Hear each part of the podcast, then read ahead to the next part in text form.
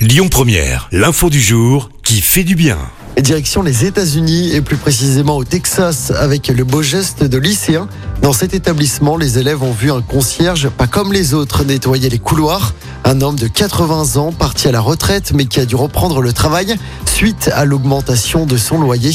Chaque mois, il doit désormais payer 400 dollars de plus, somme que sa petite retraite ne parvient pas à combler. C'est donc pour cette raison qu'il a repris le travail en tant que concierge. En le voyant, trois élèves du lycée ont décidé de se mobiliser pour l'aider.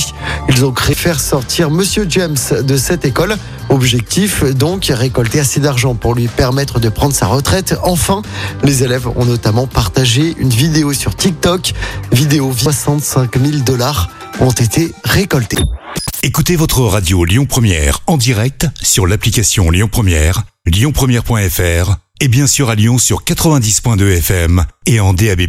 Lyon Première